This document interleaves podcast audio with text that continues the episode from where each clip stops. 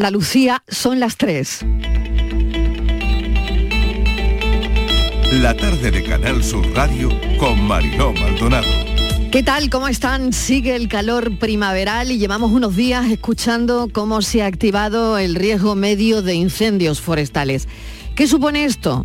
Un aumento de recursos humanos y materiales en disposición de luchar contra el fuego. En lo que va de año hemos tenido 113 incendios forestales se habla de algunas zonas que se están africanizando. Evitar incendios es una responsabilidad compartida. Tan importante es cumplir con las regulaciones como que las autoridades limpien y conserven. Los riesgos no se minimizan solos, todos tenemos que poner de nuestra parte. Nos encanta nuestro clima mediterráneo y nada como echarse a andar, a caminar por un bosque de pinos. Hablaremos de ello enseguida Claro que estar en el campo y que te manden un WhatsApp el trabajo es verdad que corta el rollo, pero qué difícil es mantener el equilibrio entre el trabajo y los días libres.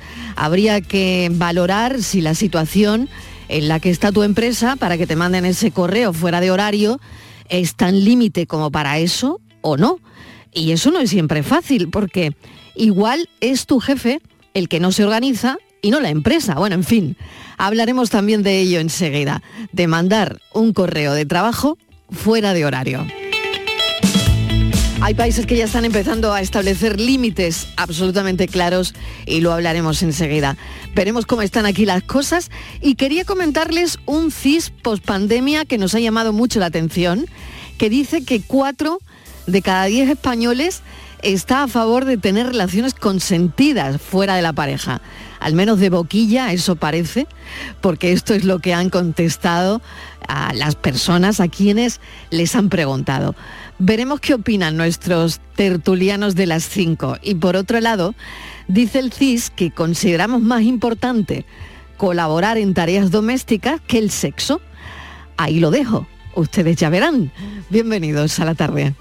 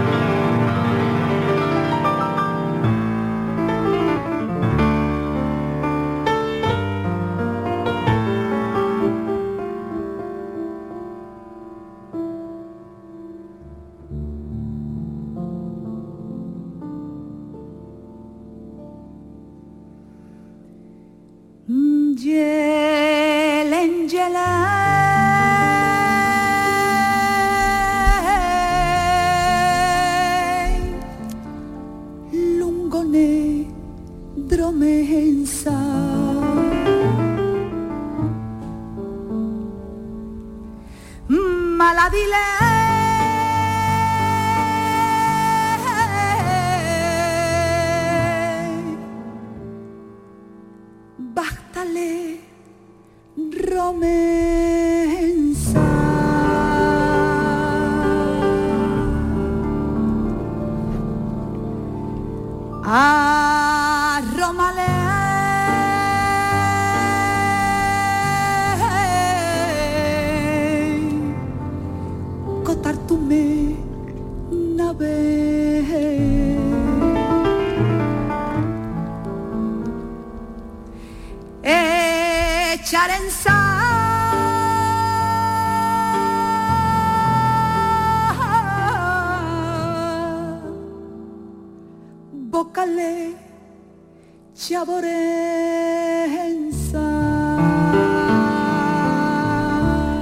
Espectacular este himno de los gitanos Yelen Yelen, cantado en romaní por la cantadora Esperanza Fernández y al piano Durante.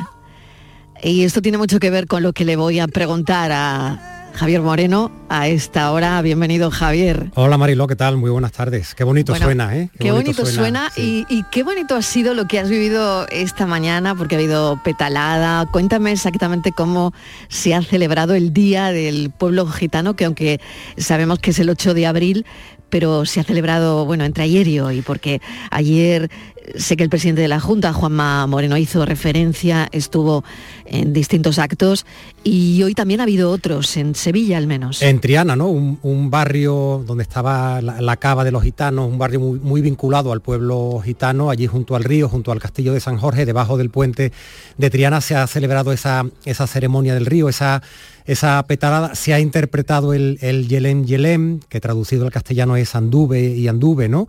Y ha sido un acto, te digo, precioso, siempre que estás en un acto de, orgullo y de reivindicación, donde escuchas a, pues a, un montón de, gitanos que, lo que quieren es que se hable de normalización, de, de inclusión, de que se acaben los estigmas que, por lo que han contado, mira, lo decía Beatriz Carrillo, ¿no? que es una, la presidenta de uno de los, de, los colectivos más importantes del, pueblo gitano y es diputada en el, en el Congreso.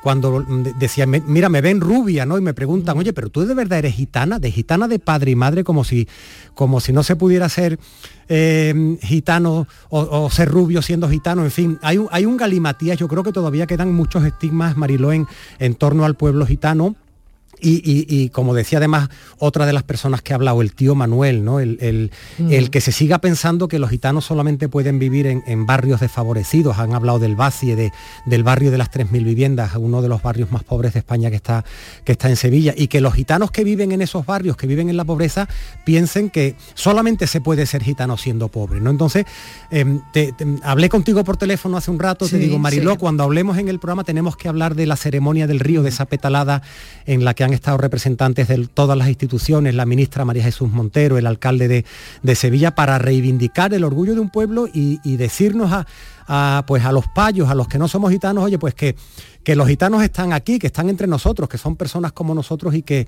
y que nos lo pensemos, ¿no? Cuando tengamos algún algún riesgo de, estigmatizarlos o, de criminalizarlos, ¿no? Y, de pensar que no son personas como nosotros porque lo son y, hay más de un millón de gitanos en España, pues ahí está esa ceremonia del río que me ha parecido preciosa, muy reivindicativa y yo creo que es bueno que la recordemos, ¿no? El Yelem Yelem, anduve y anduve del pueblo gitano.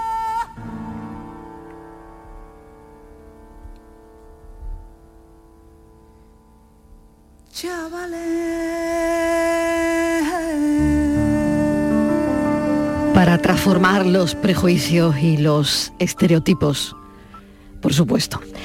Vamos con la actualidad. Las consecuencias del cambio climático son especialmente evidentes en periodos de sequía, como el que sufre Andalucía en estos momentos, como el que estamos sufriendo. No es nuevo, ya lo vimos el año pasado, y se dejan sentir con crudeza cuando se quema el monte, cuando el fuego arrasa el patrimonio natural de nuestros pueblos lo hemos vivido, lo hemos sentido. Ya ha comenzado la temporada, primero, eh, primeros incendios graves en España, aquí en Andalucía, hace unos días el de, el de Tarifa, que nos tenía el alma en vilo. Hoy nos estamos preguntando cómo afrontan estos meses quienes luchan en primera línea contra los incendios. ¿Cómo además podemos ayudar? Porque esto es una cosa de todos. Es una cosa de todos, Mariló, y, antes de que no tengan ni un minuto de descanso, porque lamentablemente los fuegos van a llegar, ya están llegando, Hoy queríamos darles voz a los efectivos del, del, Infoca, esos héroes de los que presumimos cada verano y cuya labor impagable pasa pues muchas veces desapercibida en los momentos en que no arde el monte, sobre todo cuando llueve durante el invierno, ¿no? Pues ya estamos viendo las consecuencias del fuego en Tarifa, en otros puntos de España, en Galicia. Los incendios se están mostrando con gran virulencia. Queremos saber, como tú estabas diciendo, ¿Qué podemos hacer los ciudadanos? ¿Cómo se prepara el dispositivo? ¿Con qué ánimo está el, plan Infoca? ¿Por qué? Porque es muy importante que nos los cuenten para prevenir y porque es muy importante, fundamental, conocer lo que están haciendo y tener información para que la ciudadanía sepa de primera mano a qué nos enfrentamos. Vamos a hablar con Juan Sánchez, es director del Centro Operativo Regional del Infoca. Juan, bienvenido, gracias por atendernos. Sé que le hemos sacado ahora mismo de, una reunión y me imagino que están viendo todo esto, que hay un montón de cosas que se están poniendo ahora mismo encima de la mesa. ¿Cómo está? ¿Qué tal? Muy buenos días. Eh, bueno, pues es verdad, estamos en unos días eh, evaluando continuamente la situación. De hecho, ya hemos tomado la decisión y hemos propuesto al, al, consejero adelantar la época de, de peligro medio que generalmente se pone en marcha el día 1 de mayo, la vamos a adelantar al día 15 y también hemos tomado la decisión de prohibir quemas y la utilización del fuego de forma general, barbacoas, etcétera, porque no tenemos que contarle a los ciudadanos la situación que tenemos. Las temperaturas y la sequía prolongada en la mayor parte del terreno de Andalucía, pues nos hace a todos verlo. Eh, la situación se plantea muy complicada y, yo muchas veces me, queda la esperanza del refranero español, ¿no? Y, hmm. que, y, que, y que mayo marce, porque realmente si mayo no marcea, pues eh, el verano se promete muy complicado para nosotros. Eso es justo lo que le iba a preguntar, Juan, porque en la ausencia de lluvias, en fin, eh, duele ver el mapa ahora mismo, ¿no? Donde pues hay zonas calientes, zonas donde preocupa verdaderamente el riesgo de incendios. Cumplimos con las regulaciones porque esto es importantísimo. Y no sé si la gente, al final, con lo que usted estaba comentando, eh, en relación con la quema de vegetación, con el uso del fuego en, actividades al aire libre, con, con gente que accede eh, a las áreas forestales restringidas, por ejemplo, y que cuando se restringe, cuando se restringe un área es por algo, por ese riesgo, ¿no? ¿Cumplimos con esas regulaciones?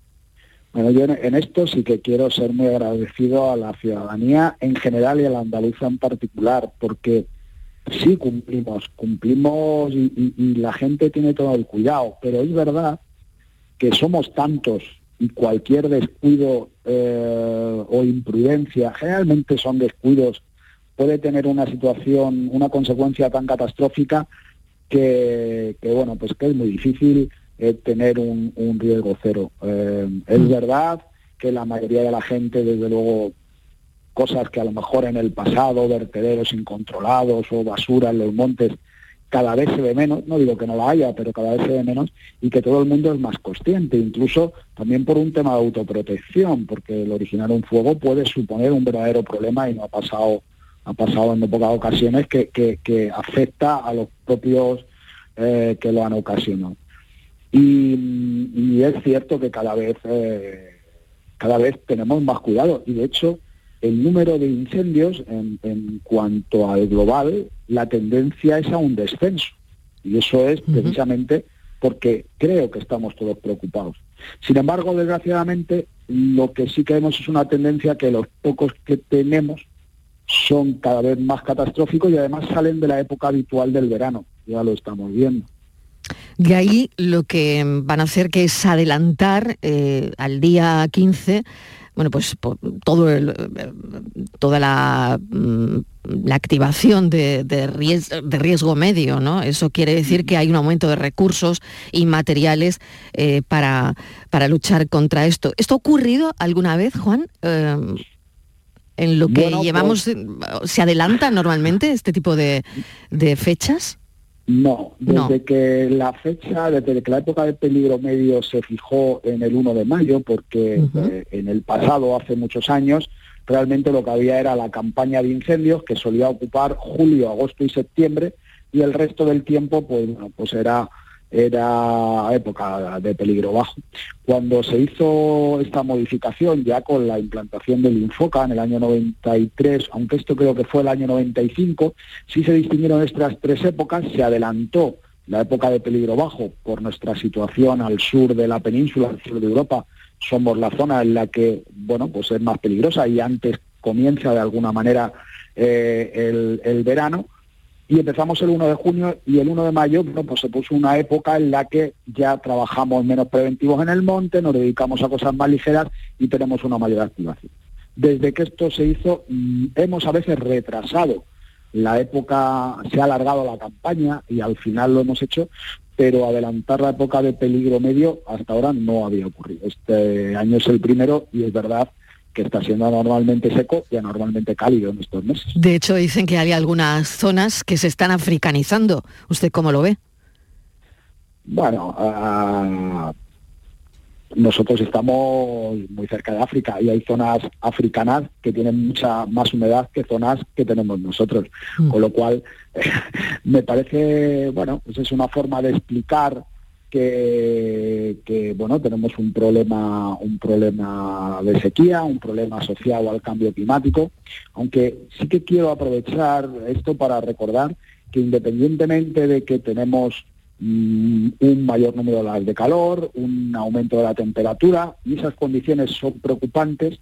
Lo que realmente está cambiando la dinámica de los incendios desde en los últimos años es la gran cantidad de combustible acumulado en los montes. Es la falta de uso, y a ver si lo, lo explico bien, la falta de utilización por parte del hombre de montes que son todos antrópicos, están asociados a la existencia del hombre en sí desde tiempos inmemoriales. Javier. ¿Y, eso qué significa, Juan? Que no se está haciendo pues el uso, que no hay animales que se comen el pasto, por ejemplo. ¿Cómo podemos traducir eso?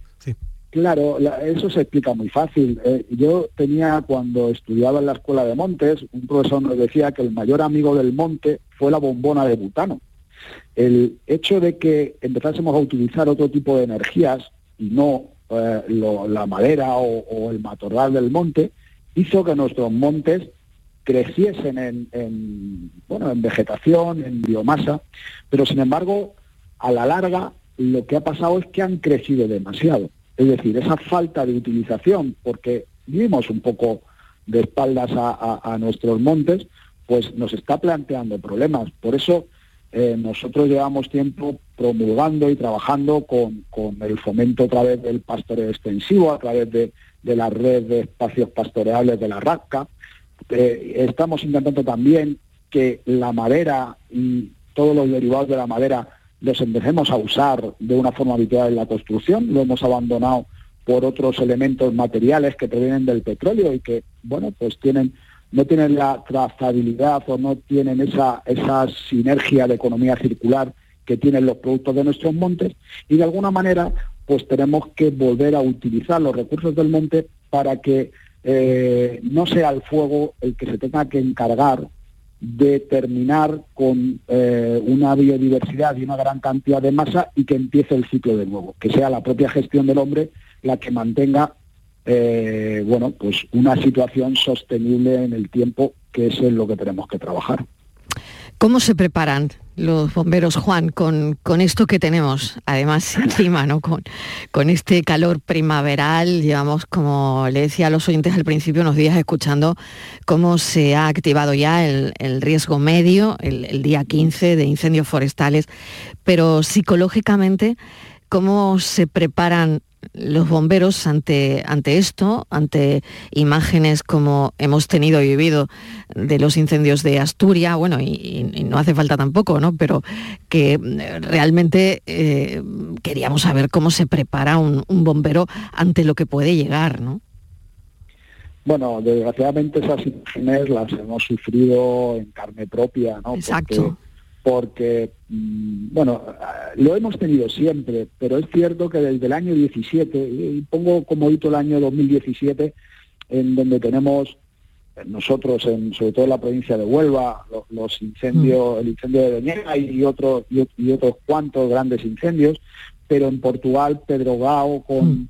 con una enorme cantidad de fallecidos y, con un desastre ambiental en el país vecino, eh, nos hace ver que estaban cambiando las cosas, ¿no? Y que, y que eh, bueno, pues teníamos que empezar a utilizar tácticas y técnicas que quizás hasta ahora habíamos utilizado menos o no habíamos utilizado.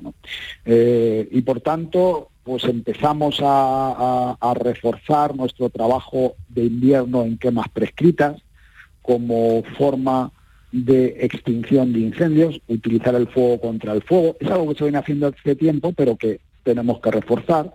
Venimos trabajando también en reforzar los trabajos con maquinaria pesada, con bulldozer, y luego seguimos a la vez pues haciendo nuestra labor de mantenimiento en cortafuegos, en, el monte, para intentar el día que haya un incendio, si llega a ocurrir, pues eh, trabajar de la mejor manera posible y sobre todo con la mayor de las seguridades posible, porque eh, hay, una cuestión que cada vez cobra más importancia. Yo, una, una compañera vuestra en, Canal Sur Televisión me preguntaba una vez si nos preocupaba la seguridad. Y yo le decía, claro, nos va la vida en ello, ¿cómo nos va a preocupar? Es, es, lo que más nos preocupa. Y cuando tomamos decisiones de, de, de, no intervenir en una zona o incluso salir de una zona compleja, eh, es verdad que también tenemos que explicar a la sociedad por qué lo hacemos, pero sobre todo porque lo, que no nos podemos permitir es la pérdida de una sola vida. Hmm.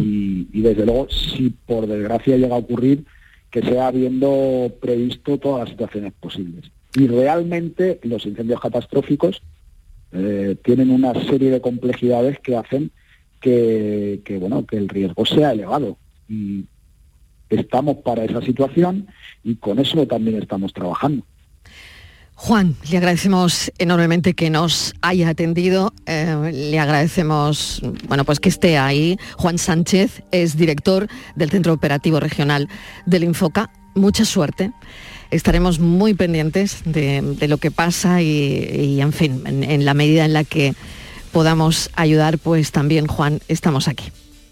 Pues muchísimas gracias. Desde luego la divulgación es una ayuda y estoy seguro de que todos los trabajadores del Infoca eh, están ahora mismo con, ganas de dar y poner todo lo que ellos puedan aportar para que la campaña sea lo menos dañina posible para, para Andalucía. Mucha suerte, muchísimas gracias Juan. Un saludo y gracias.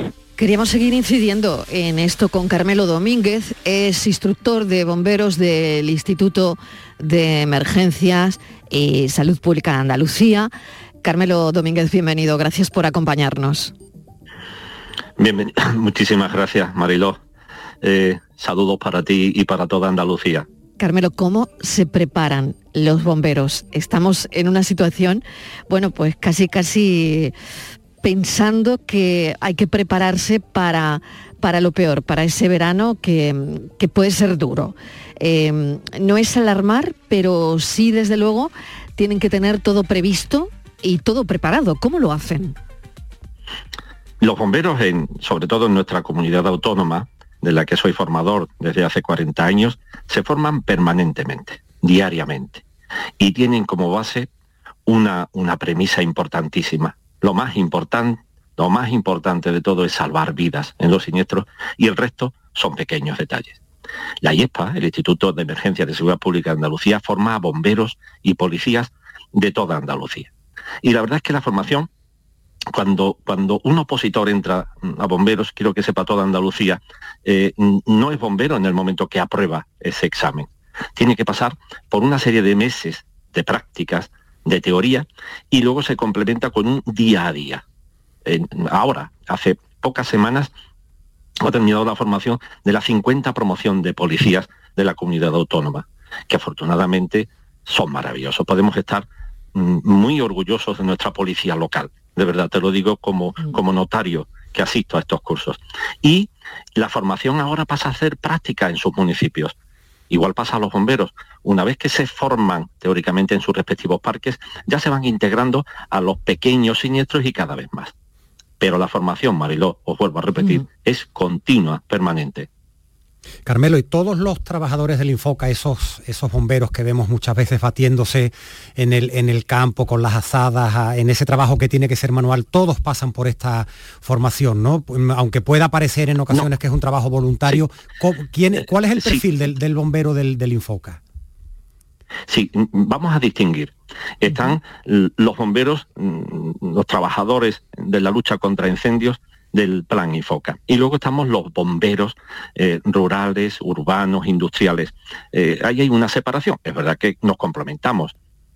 Cuando ellos no pueden hacer falta, acuden a nuestra ayuda y nosotros igual. Los bomberos del plan IFOCA, los que comienzan ahora a, resurgir en el, en el tema de incendios forestales, la preparación la hace el plan IFOCA propiamente. No pasan por el Instituto, efectivamente, de Emergencias de Seguridad Pública Andaluza. Eso lo hacen ellos independientemente. Ya los bomberos, los que llamamos bomberos profesionales eh, de nuestros municipios, de nuestras capitales, eh, es la manera de formarse que os he explicado en dos parques de bomberos. Por supuesto, los bomberos del Plan Infoca reciben también formación porque todos los profesionales deben y estamos obligados a recibir formación. No se trata de héroes.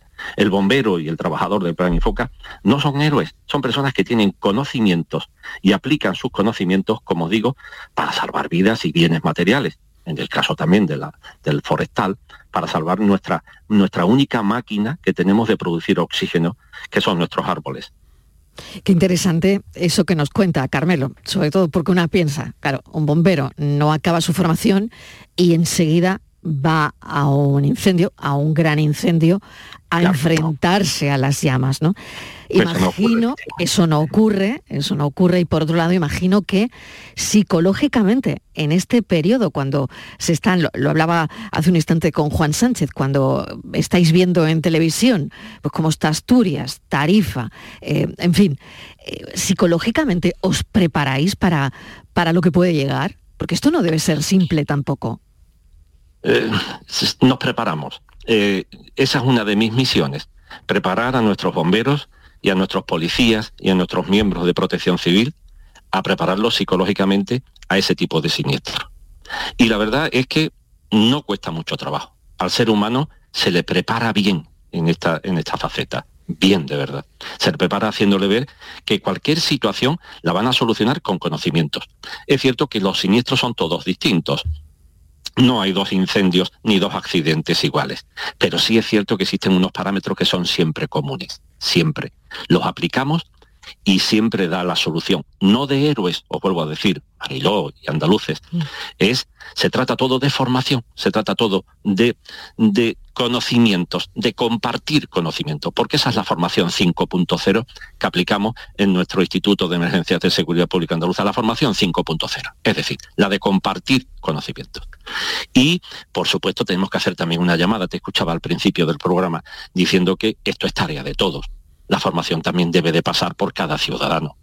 La formación del bombero, por muy completa que sea, por muy buenos camiones de bomberos y mangueras que dispongamos, nunca, nunca vamos a llegar a tiempo, siempre vamos a llegar tarde, como, como así dice mi correo electrónico. ¿Qué ocurre? Que los, los, los ciudadanos están a falta de saber el teléfono, el teléfono de emergencias en, ocasiones que tienen que llamar. Un simple detector. Si desde este programa consiguiéramos que nuestros andaluces pusieran detector de humos en sus casas, en los estudios que, hemos, eh, que yo personalmente he realizado de investigación de incendios en nuestra comunidad autónoma, más del 90% de las personas que han fallecido hubieran salvado sus vidas. Simplemente un detector de humos que no pasa de más de 10 euros de precio para ponerlo en la sala de estar o, en el pasillo antesala de los dormitorios. O tener un extintor en casa. Por favor, algo tan sencillo solucionaríamos. Nos haríamos bomberos de nuestra pequeña parcela, Marilo. El bombero se forma, no os quepa duda. Y se forma muy bien, a conciencia de salvar vidas, que sea su premisa. Pero necesitamos también que todos los ciudadanos se formen, al igual que en los incendios forestales. Tenemos que decirle a los ciudadanos que los bosques que se nos queman, los árboles, no pertenecen a nadie en particular, es de toda la sociedad, es la máquina productora de oxígeno, nos pertenecen a todos. Por lo tanto, el visitar el bosque con prudencia, el tener prevención en el bosque, el que no podemos hacer barbacoa, por más que nos guste estar entre pinos, como decíais vosotros anteriormente, mm tenemos que estar ahora, habéis pensado un poquito de no, de no introducirnos en ese bosque porque las temperaturas, la humedad, nos hace que el riesgo de incendio sea elevado. Y un incendio forestal, quiero que sepáis, son todos provocados. Pero por favor, provocados algunos por el ser humano y otros por algunos accidentes naturales. La mayoría de los incendios los provoca el ser humano, pero todos son provocados.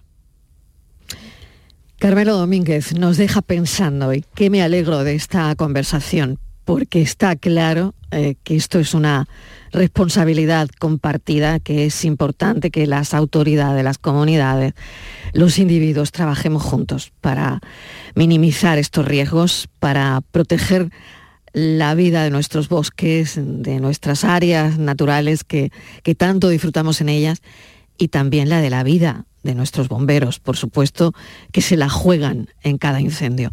Carmelo Domínguez, mil gracias, instructor de bomberos del Instituto de Emergencias y Salud Pública de Andalucía. Pues no sabes la alegría que me da de poder decir a ti, Marilo, y a todos los andaluces, que estamos siempre pendientes de ellos. Cada día de, nuestras vidas estaremos ahí siempre. Pero por favor, ayudadnos vosotros también porque por mucha formación, por mucha vocación que tengamos, sin vuestra ayuda sería imposible y llegaríamos tarde. Mi enhorabuena a vuestro programa por incidir precisamente en estos momentos donde, donde el ciudadano está bastante preocupado por los incendios, incidirles en que vamos a solucionarlo y vamos a salir para adelante seguro. Vamos a por ello. Carmelo Domínguez, gracias. Un abrazo. Muy bien, gracias a vosotros. Un abrazo a todos. Nos vamos un momentito a publicidad, son las 3 y 31 minutos de la tarde y continuamos con toda la actualidad. La tarde de Canal Sur Radio con Mariló Maldonado, también en nuestra app y en canalsur.es. En abril, Sol 1000. Aprovecha el cambio de hora con Social Energy y disfruta más horas de sol, más ahorro. Aprovecha las subvenciones disponibles para ahorrar hasta el 90% en tu factura con tus paneles solares gracias a nuestras baterías. Primeras marcas con hasta 25 años de garantía. Estudio gratuito en el 955 44 11 11 y socialenergy.es. La revolución solar es Social Energy puedes comprobar que todo esté listo para votar en las elecciones locales y autonómicas del 28 de mayo. Debes figurar en las listas del censo electoral. Puedes consultarlo del 10 al 17 de abril, en tu ayuntamiento, consulado o internet. Pide que rectifiquen si hay algún error. Especialmente si votas por primera vez, si has cambiado de domicilio, si no has recibido tu tarjeta censal o esta contiene algún error. Ministerio del Interior, Gobierno de España. ¿Sabes qué es lo que me gusta de la primavera? Pues que hay más luz, más pajaritos, más flores, más risas, más rollito, más hoy se sale, más pero más de todo. La primavera la ilusión altera. Llega el cuponazo Flower Power de la 11. Podrás ganar 6 millones de euros. Y además, si entras en cuponespecial.es, podrás disfrutar de cientos de planes increíbles y picnics gourmet. Cuponazo Flower Power de la 11. Altera tu ilusión. Bases depositadas ante notario. A todos los que jugáis a la 11, bien jugado. Juega responsablemente y solo si eres mayor de edad.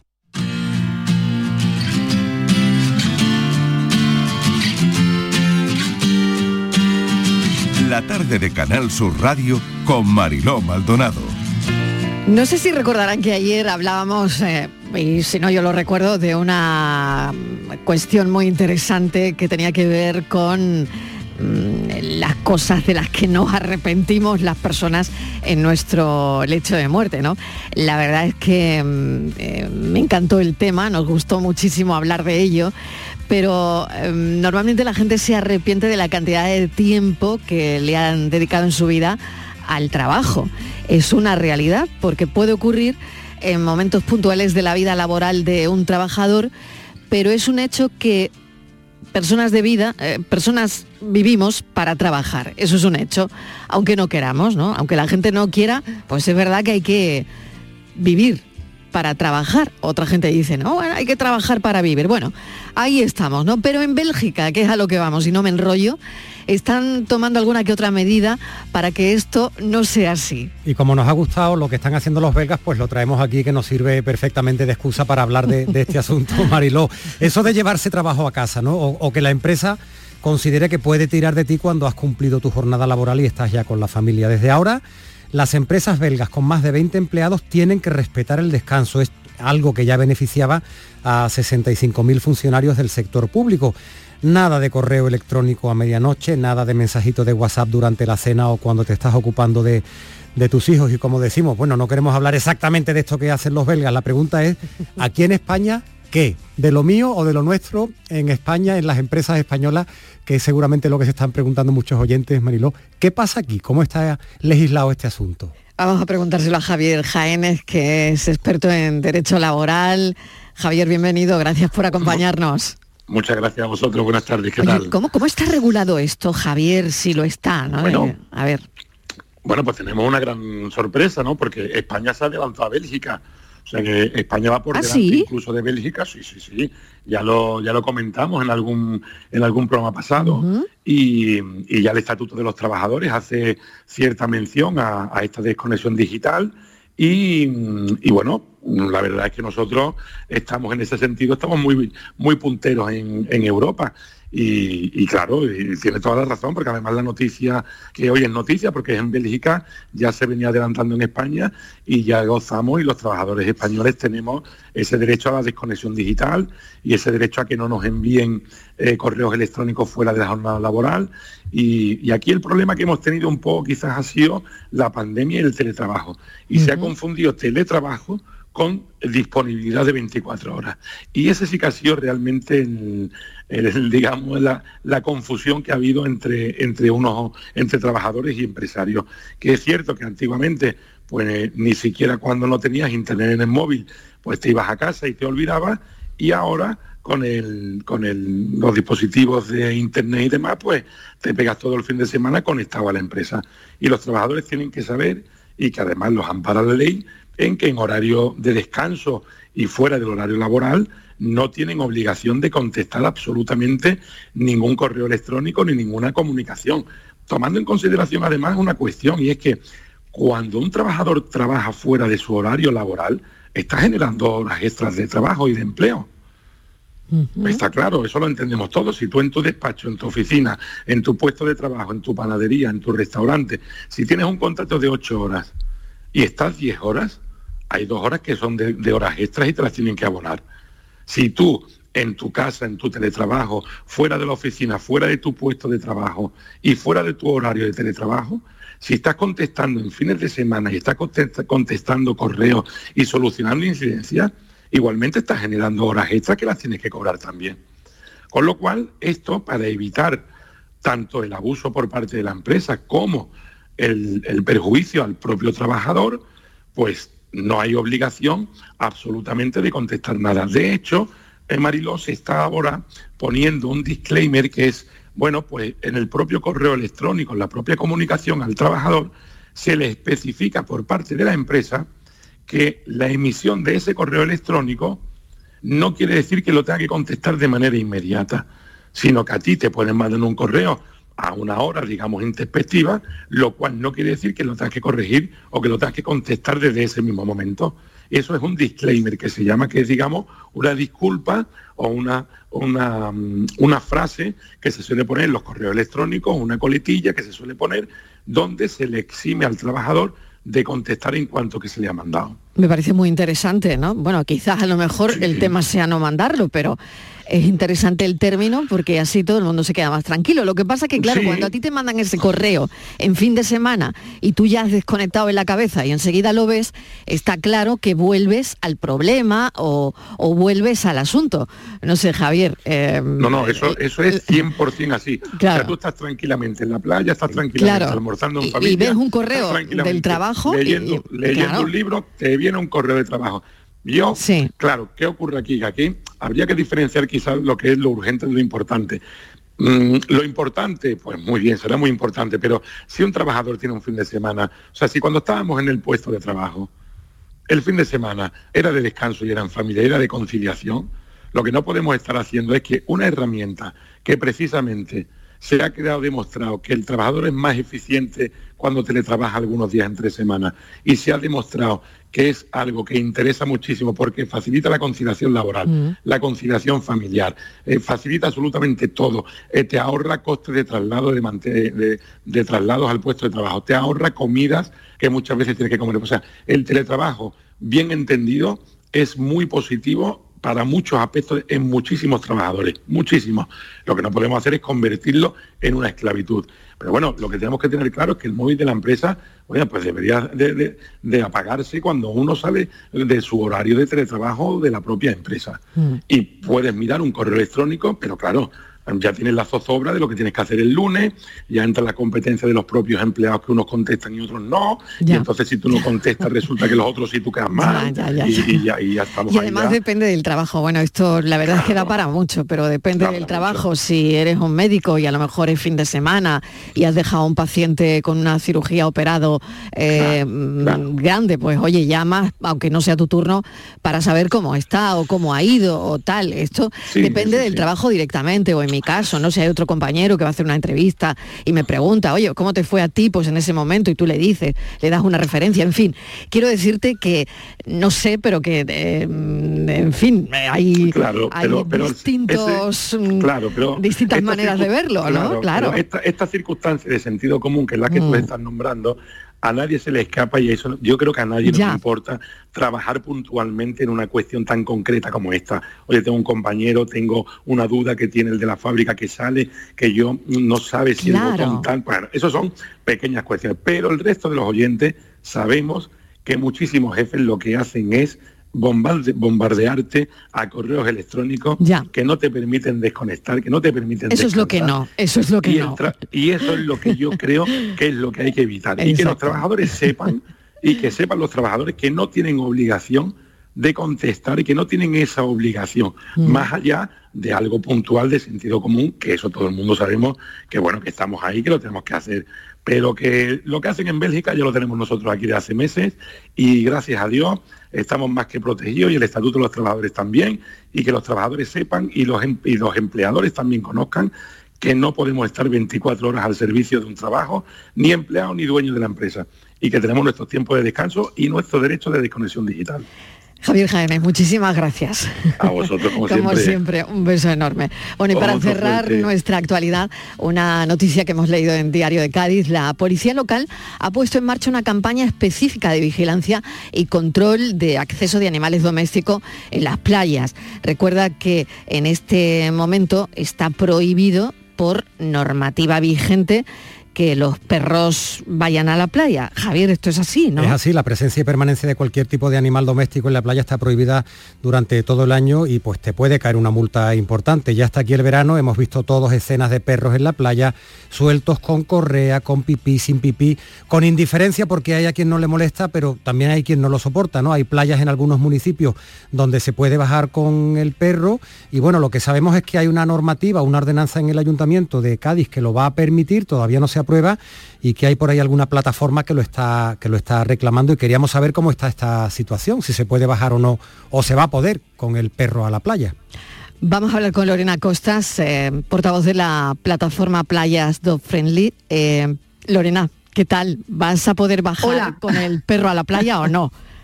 ¿Cómo lo ves? Bueno, pues eso, eso me gustaría a mí saber. Eh, por lo de pronto, en verano va a ser que no.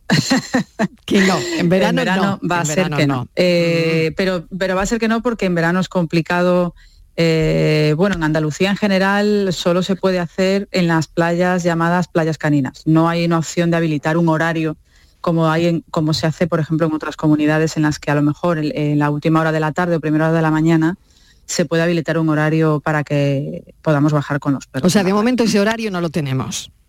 No, porque aquí hay que, bueno, eh, tenemos un decreto a nivel autonómico, un decreto de la Junta del año 98, eh, que regula, la, entre otras cosas, la presencia de animales en, las playas por una cuestión higiénico-sanitaria. Mm, una, cuestión que a día de hoy yo creo que está ya bastante obsoleta y que habría que revisar, pero que desgraciadamente eh, un decreto, al estar por encima de una ordenanza municipal, pues prohíbe la estancia de animales domésticos, bueno, de cualquier tipo de animal, en las playas en la, lo que se llama temporada de baño. La temporada de baño, luego, a su vez, cada ayuntamiento eh, pues la delimita en una franja espacial diferente. Por ejemplo, pues en, Cádiz eh, ha sido así desde siempre por costumbre, desde el Domingo de Ramos hasta el 30 de septiembre. En otras localidades pues será de otra forma. Entonces, eh, eso a día de hoy es insalvable si no se consigue una playa canina. Eh, y aparte, de otra cuestión, aparte de esa está que la ordenanza de playas que el ayuntamiento eh, modificó el año pasado y se aprobó provisionalmente en el mes de abril, creo recordar, es decir, hace justo un año ahora que se aprobó de manera provisional, se abrió un plazo para alegar y todavía no se ha aprobado definitivamente. Al no haberse aprobado definitivamente, esa ordenanza iba a permitir que por lo menos durante el resto del año se pudiese bajar con los perros sin eh, peligro de sanción al menos el resto del tiempo, es decir, pues desde el 1 de octubre hasta el Domingo de Ramos, que es una fecha pues un poco, como comprenderás también, mm, que no nos gusta, porque el Domingo de Ramos este año cae a principio de abril, otro año caerá en marzo y otro año caerá. Entonces, eh, la verdad que se ve un poco, eh, lo vemos un poco discriminatorio, ¿no? El que la temporada de que podemos estar con los perros dependa de, una cuestión como, como, la Semana Santa. Entonces, bueno, entre las alegaciones que nosotros presentamos estaba que la temporada fuese eh, regulada de otro modo y que también se equiparase con el tiempo en el que los pescadores pueden estar en la playa, porque resulta que los pescadores pueden estar más tiempo que los perros. Se ve que molestan menos los anzuelos en mayo y los perros sí, no lo sabemos. Entonces, bueno, eso es una cuestión que todavía nadie nos ha contestado.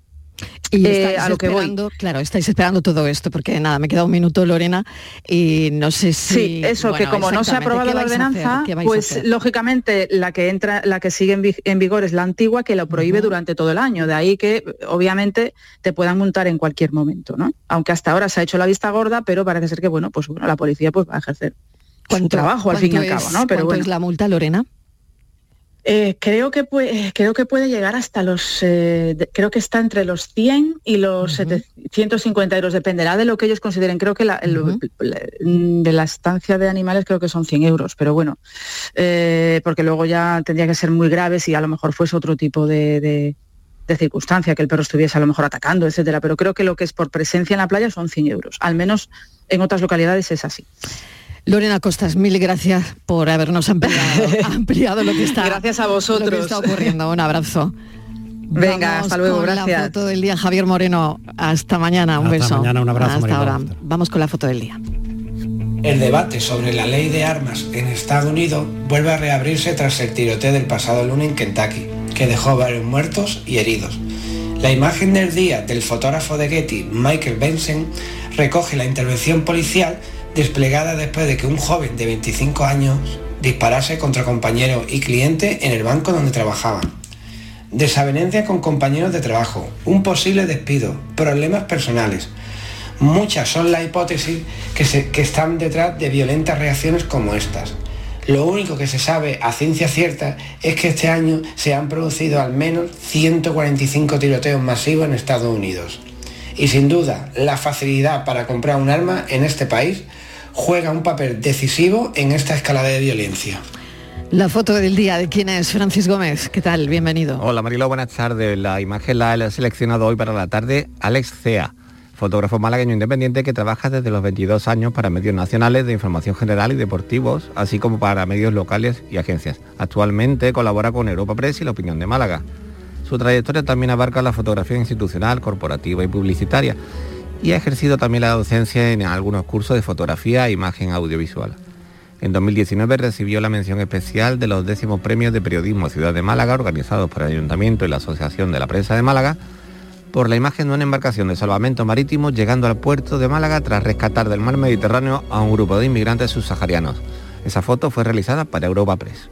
Fotoperiodistas andaluces que tienen aquí su espacio en la radio pública de Andalucía. La tarde de Canal Sur Radio con Mariló Maldonado. También en nuestra app y en canalsur.es. Canal Sur Radio. Que bien te sientas, chiquilla, que bien te sienta. Qué bien te sienta tu traje de flamenca Aires de Feria. Sus nuevos diseños te van a enamorar. Lunares, colores y texturas, reflejos de nuestra tierra. Aires de Feria. Trajes de flamenca llenos de elegancia, sensualidad y creatividad. Aires de Feria. Enamorados de Andalucía. Traje de aires de feria gitana, que bien te sienta. En Supermercados Más celebramos nuestro 50 aniversario y lo hacemos regalando 135 experiencias top y con más de mil ofertas, como la leche Granja Ríosol en abril desde 0,88 euros el litro. Disfruta de un año de regalos en tus Supermercados Más y en supermercadosmás.com. Cada mes un premio diferente.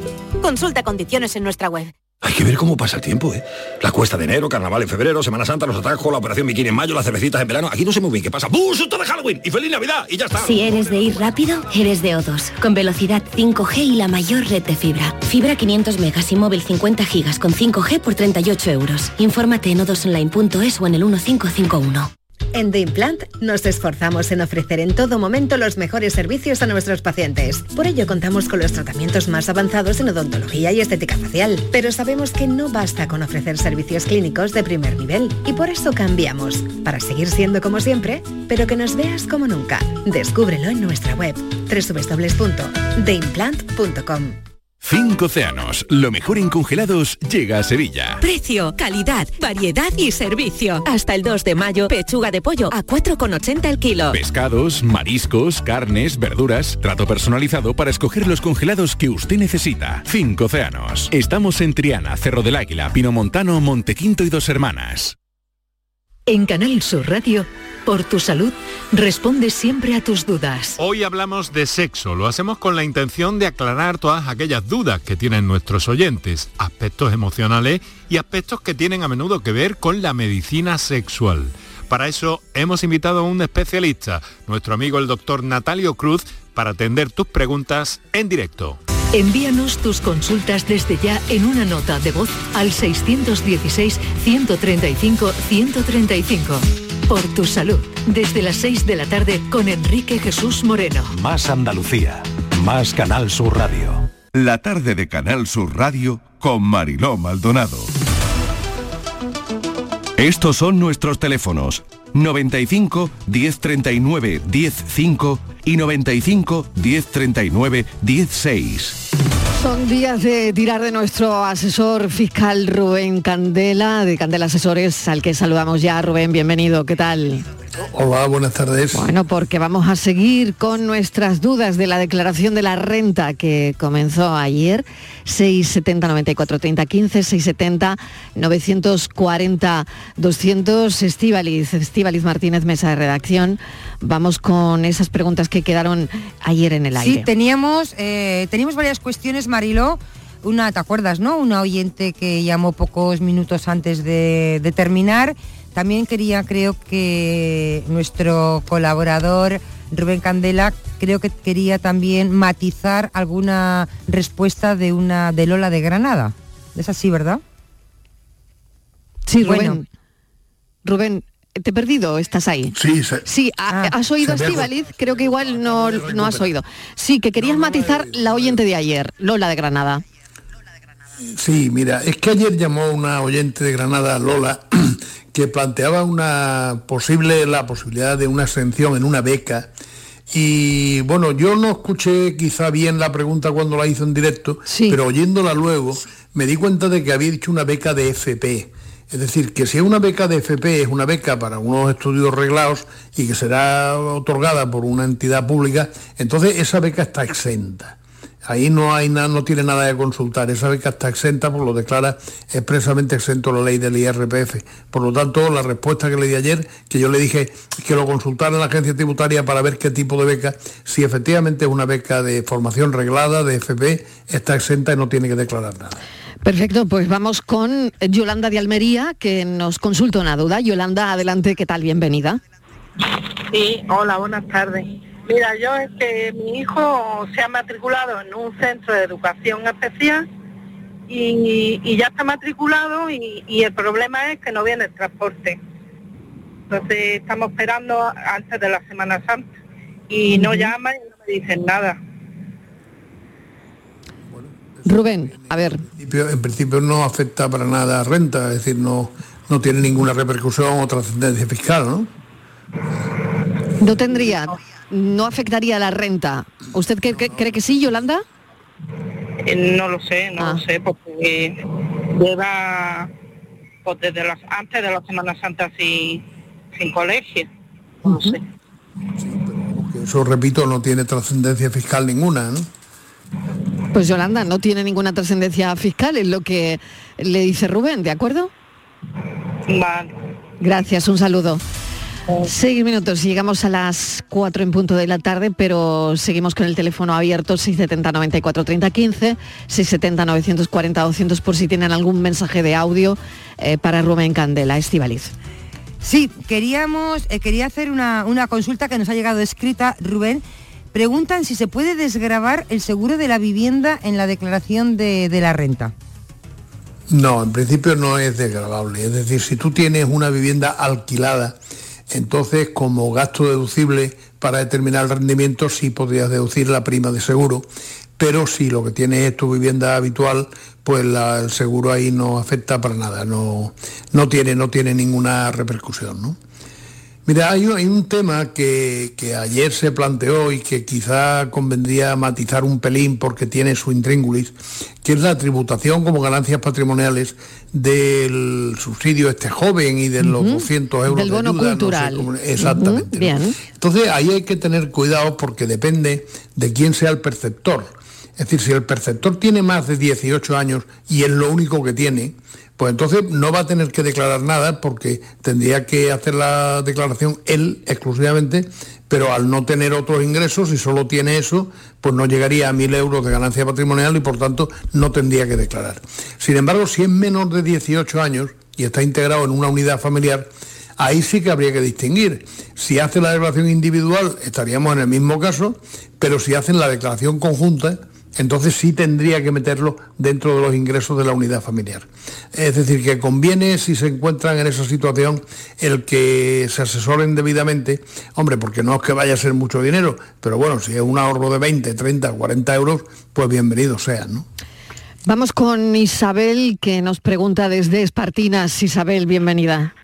Hola, buenas tardes. Cuéntenos. Mire, mi, mi consulta era que resulta de que yo hace un- dos años yo trabajo en una empresa de minusvalía, porque tengo un 33% de minusvalía. Entonces estoy cobrando una pensión muy pequeña de 315 euros al mes. Y entonces estoy trabajando en la empresa de minusvalía. Y resulta de que ayer fui a hacer la declaración de la renta. Yo siempre la he hecho individual porque he estado trabajando en empresas pero sin minusvalía. Sin que no era una empresa de minusvalía ninguna. Y entonces ayer fui a hacer la declaración de la renta y me salió conjunta con mi marido y no ha salido a devolver. Por si, porque es que me ha parecido la pensión, no me ha parecido lo que yo gano en la declaración de la renta, me aparece la pensión que yo estoy cobrando, que son 5.000 euros al, al año. No me aparece lo que yo gano en la empresa. Y yo en la empresa no, lo que gano son 1.000 euros al mes. Claro, No nos está hablando del borrador, ¿verdad? Sí, claro. claro que atención sí, también con el borrador, porque claro, hay que mirarlo con lupa, como decíamos ayer. Em, Rubén, a ver. Está trabajando en una empresa y cobran 1.000 euros al mes, no sé si 12 o 14 pagas, pero en definitiva ya la sitúa cerca del límite que obliga a declarar si hay más de un pagador. Si tiene esos ingresos y además tiene la pensión, pues muy probablemente estará obligado a declarar. Si la mira usted y encima le suele devolver, pues verifique a ver si está todo en condiciones y si, bueno, si incluyendo eso que, que dice que no le aparece en el borrador, le tiene la obligación de declarar, pues tendrá que presentarla. ¿De acuerdo, Isabel? Yo la, he- la he usado con mi marido conjunto y me ha salido lo que es la pensión, no me ha salido lo de donde yo estoy trabajando en la empresa de minusvalía. Porque puede haber un yo- error, claro. puede haber un error en el borrador. Ese es uno de los posibles errores que pueden aparecer en el borrador. Claro. No lo tenga usted en cuenta y, y hágalo bien, no como diga el borrador. ¿De acuerdo? Y entonces, ¿cómo lo puedo hacer? Que es que ya lo he echado. Claro, ¿cómo lo hace? Porque Bueno, claro, pero lo que, aunque usted lo haya echado, tiene de tiempo hasta que termine el plazo para presentar una complementaria para modificarlo y corregirlo. Vale, e- ella lo que quiere saber ahora cómo lo hace, cómo lo rectifica, ¿no? Cómo hace esa Sí, declaración complementaria. Porque si lo, presentando, presentando lo ha presentado una ya, complementaria claro. que tendría que acudir seguramente a algún profesional o a la propia agencia para explicar la situación y decirle, mire, he presentado la declaración, pero esta partida no aparece y me han dicho que debo incluirla. Allí se lo confirmarán. ¿De acuerdo, Isabel? Vamos, yo no, re- no rebaso los 18.000 euros, unos 18 19.000 euros. Pero al tiene año. usted, tiene usted dos pagadores, el que le paga la pensión y la empresa en la que usted trabaja. Con ¿Qué lo cual el límite a considerar no son 22.000, no, pero eso no tiene nada que ver. Es decir, luego, por el hecho de tener usted una minusvalía, tendrá unas modificaciones en lo que se llama mínimo exento, mínimo familiar, etcétera. No, en la empresa que trabajo es de minusválidos, es de es minusválidos. que me da igual, señora, es que aunque la empresa sea de minusválido, eso no tiene ninguna importancia.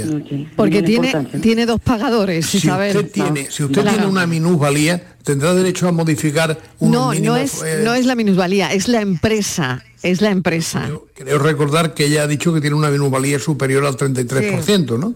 no, el 33%, pero aparte estoy trabajando en una empresa de minusvalía. Sí. Claro, pero Bueno, que, da- que son dos cosas diferentes. En una fábrica de cubiertos, es que no tiene ninguna trascendencia. Lo importante es la minusvalía que usted pueda tener personalmente. De acuerdo, Isabel. Claro, una cosa la minusvalía, otra cosa la empresa de minusvalía en la que usted trabaja, pero que eso no tendría nada que ver porque es un pagador más. Es un pagador más. para, para la agencia la tributaria. declaración solamente la, la pensión, no me ha salido Claro. lo de... Pues lo de- porque hay un error, porque hay un error. Así que no se confíe, porque luego llega el palo. ¿De acuerdo? Entonces, a ver, No se asegure usted del tema porque Claro. puede haber algún lío. Asegúrese, asegúrese del tema. ¿Puede anularla la que he hecho? Si puede anularla. Si presenta lo que le ha dicho Rubén, sí, claro. La complementaria que pueda usted presentar sustituye a la que usted ha presentado ya. Presenta una declaración complementaria y con eso lo arregla, Isabel. ¿De acuerdo? Vale. Muchísimas gracias. vale. Bueno, con esto aprendemos todo, Rubén. Ya me quedo sin Bueno. tiempo. Qué pena, que había muchas, había consultas, Marilo, qué pena. Claro, hay muchas llamadas. Sí. Seguiremos, seguiremos con esto, Rubén Candela. Cuando Muchísimas queráis. gracias. Hasta Venga, ahora. Un abrazo.